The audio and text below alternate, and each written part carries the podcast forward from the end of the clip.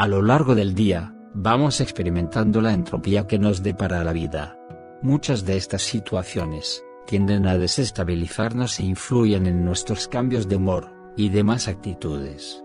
Nos olvidamos por completo que los acontecimientos, son del tipo de cosas que están fuera del control de nuestra acción.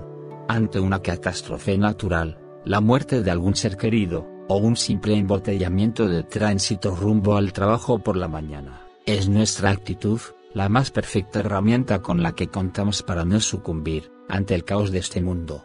No importa cuál sea la situación por la que estemos atravesando, una buena actitud de aceptación, recalco, aceptación, no derrotismo, hacen totalmente la diferencia, entre sufrir o perder el control ante tales situaciones, o afrontar con templanza y coraje, estas mismas.